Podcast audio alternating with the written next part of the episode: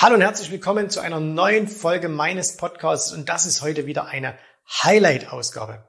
Du weißt, wir haben auf YouTube in den letzten Jahren hunderte von Videos veröffentlicht und in diesen Videos sind echte Perlen dabei.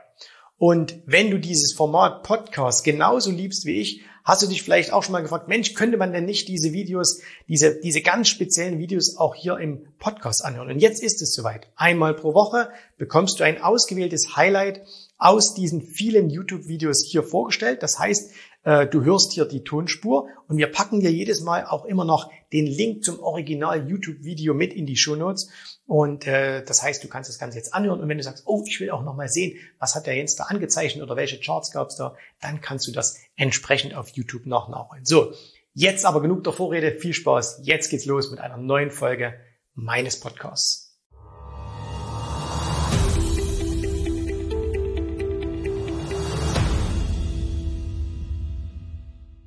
Es gibt einen Spruch, der ist von Joe Ross. Joe Ross, den werden die meisten von euch nicht mehr kennen, aber da gab es früher mal ganz, ganz tolle Bücher. Joe Ross ist ein, ein Urgestein gewesen, ein, ein hoch angesehener Trader auch aus den USA.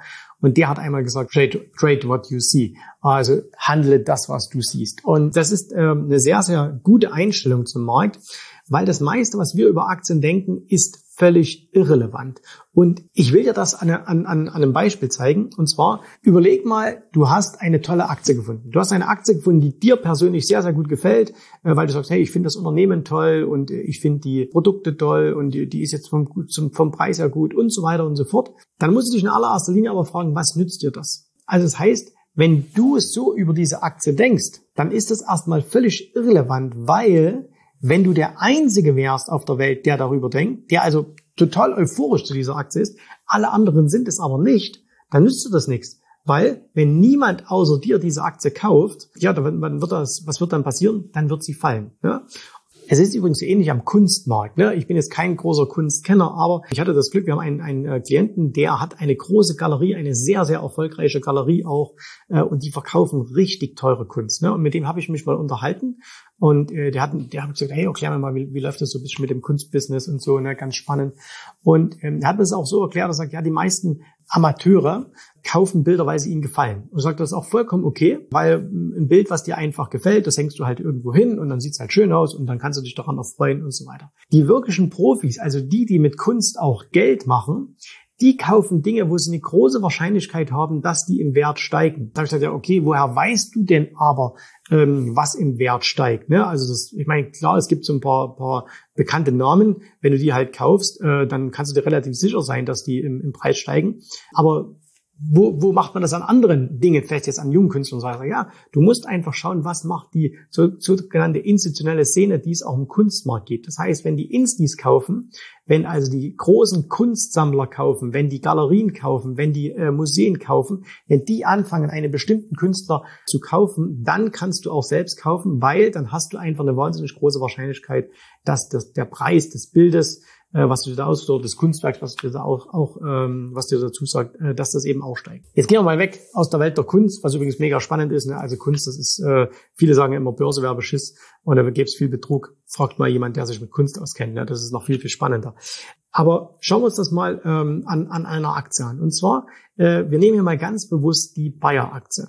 Als allererstes, ihr wisst, ihr kennt alle die Geschichte von Bayer, ne? also Bayer, deutsches Unternehmen, uralt und äh, machen viele, viele Produkte. Und dann gab es ja mal vor einigen Jahren die Übernahme von Monsanto. Ja, Monsanto, ein Konzern, der nicht sehr, sehr beliebt war, aber trotzdem sehr erfolgreich war. Und Bayer hat den eben gekauft. Und da gibt's dieses Glyphosat. Äh, nachdem Bayer sich dann hat äh, diese Firma für viel zu viel Geld hat aufschwatzen lassen, ist der Aktienkurs dramatisch gefallen. Also da hat, da hat man wirklich enorme Gelder vernichtet der Aktionäre, weil man eben sich ein Risiko eingekauft hat, äh, was man wahrscheinlich so nicht in den, in den Büchern hat. Jetzt gab es aber natürlich immer mal zwischendurch, und ihr könnt auch mal hier im Kanal schauen, da gab es auch ein Video, da gab es immer mal wieder Situationen, wo man gesagt hat, hey, jetzt könnte die Bayer eigentlich wieder spannend sein. Da gab es einmal, wir haben mal ein Video gemacht, als Paul Singer eingestiegen ist, dieser institutionelle Investor, das war 2018 oder 19, ich glaube 2019 war das, ist die Aktie dann auch ein halbes Jahr ganz gut gestiegen. Danach war es aber auch schon wieder vorbei.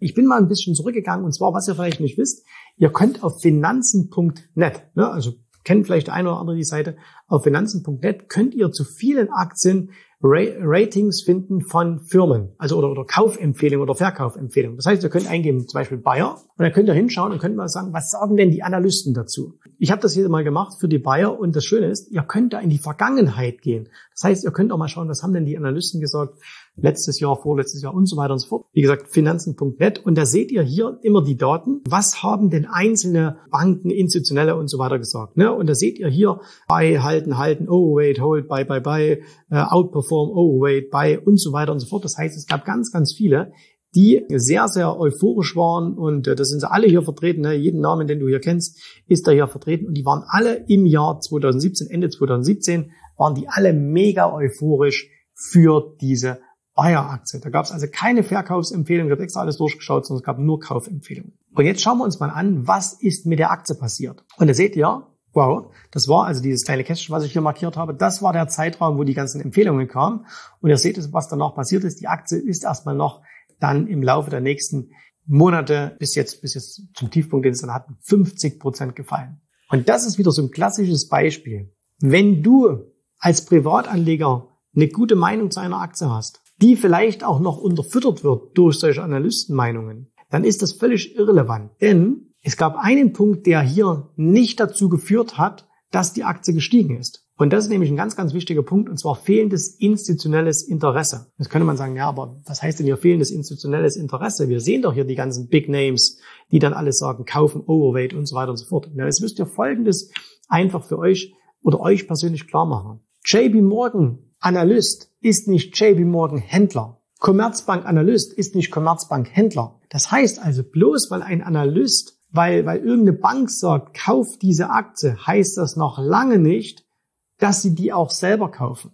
Da könnte man jetzt wieder unterstellen, das machen die ja mit Absicht, die wollen ihre eigene Position loswerden. Das stimmt nicht zwingend. Ne? Das kann manchmal auch sein, aber das ist gar nicht so der Punkt.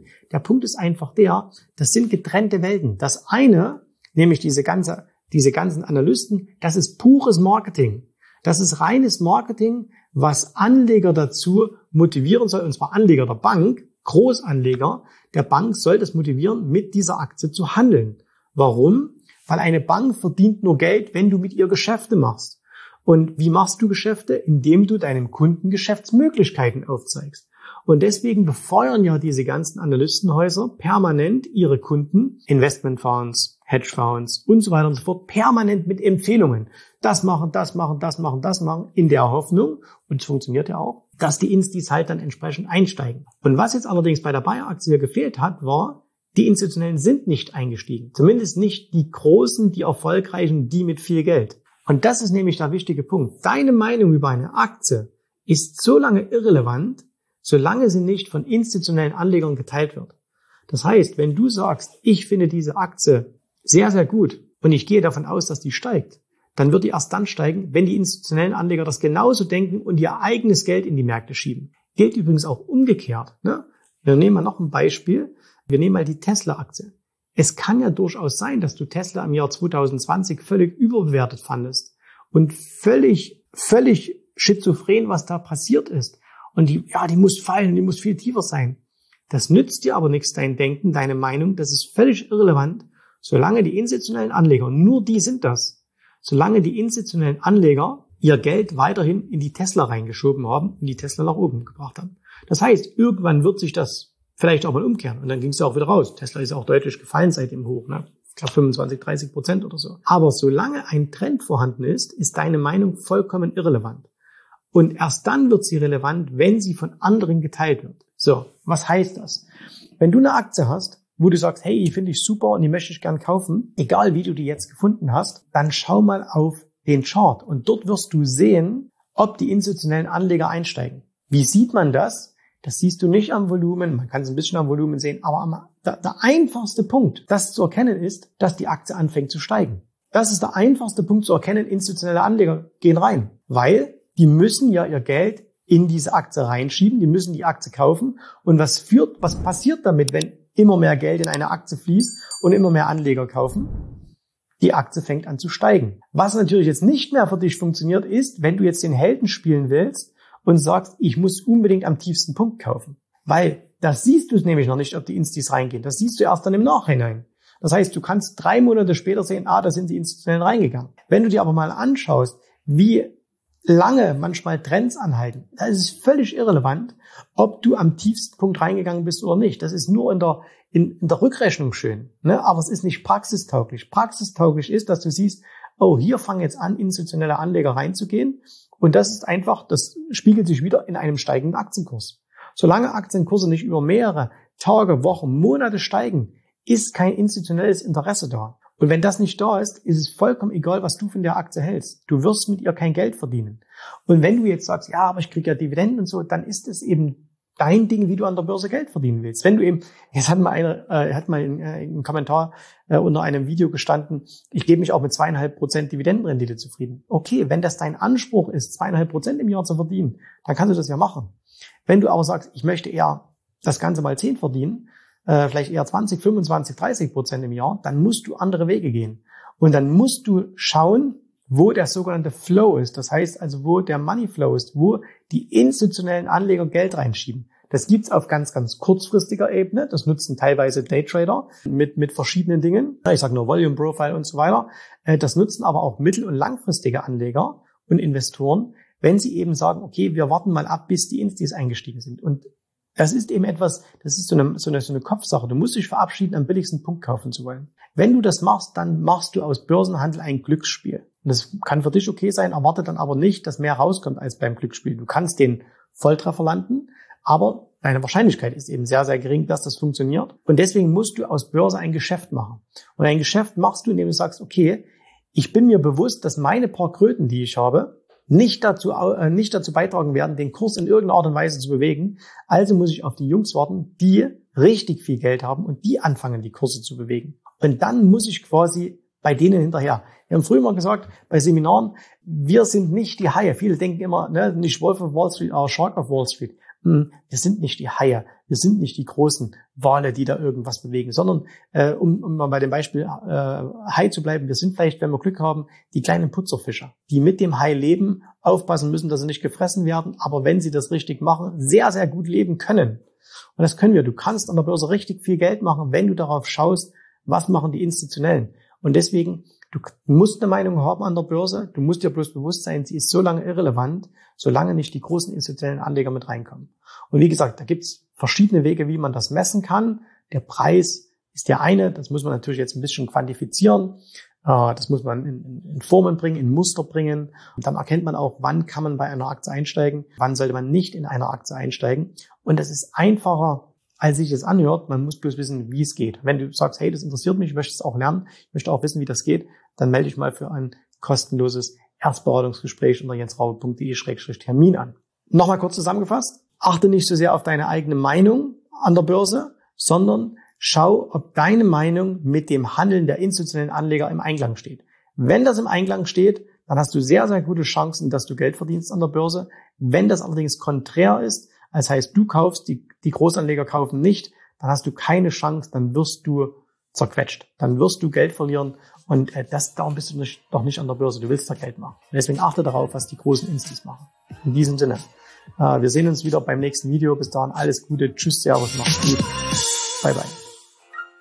Ich hoffe, dir hat gefallen, was du hier gehört hast. Aber das war nur die Vorspeise. Das eigentliche Menü, das kommt noch. Und wenn du darauf Lust hast, dann besuche jetzt ganz einfach jensrabe.de-termin und vereinbare dort noch heute einen Termin. Und in diesem absolut kostenfreien Strategiegespräch wird für dich eine individuelle Strategie entwickelt. Das heißt, wir schauen uns mal an, wo stehst du jetzt, was sind deine Ziele, wo willst du hin und wir schauen auch, ob wir gemeinsam dieses Ziel erreichen können. Und äh, du musst immer an Folgendes denken. Wenn du etwas im Leben erreichen willst, sei es es an der Börse, sei es beim Unternehmertum, dann brauchst du immer jemanden, der dir hilft, der schon auf einer Stufe ist, wo du noch hin möchtest. Und so wie jeder Sportler einen Trainer hat, so wie jeder erfolgreiche Selbstständige einen Mentor hat, so brauchst auch du an der Börse einen Mentor, der dir hilft, deine Ziele zu erreichen. In den letzten Jahren habe ich Tausenden von Menschen gezeigt, wie sie ein regelmäßiges Einkommen an der Börse erzielen, wie sie ihr Vermögen sichern können und auch du kannst das erreichen. Davon bin ich felsenfest überzeugt. Also, Geh jetzt einfach auf jensrabe.de-termin und vereinbare noch heute deinen persönlichen Termin. Ich freue mich auf dich. Wir hören uns. Bis dahin. Tschüss, Servus, mach's gut. Bye, bye.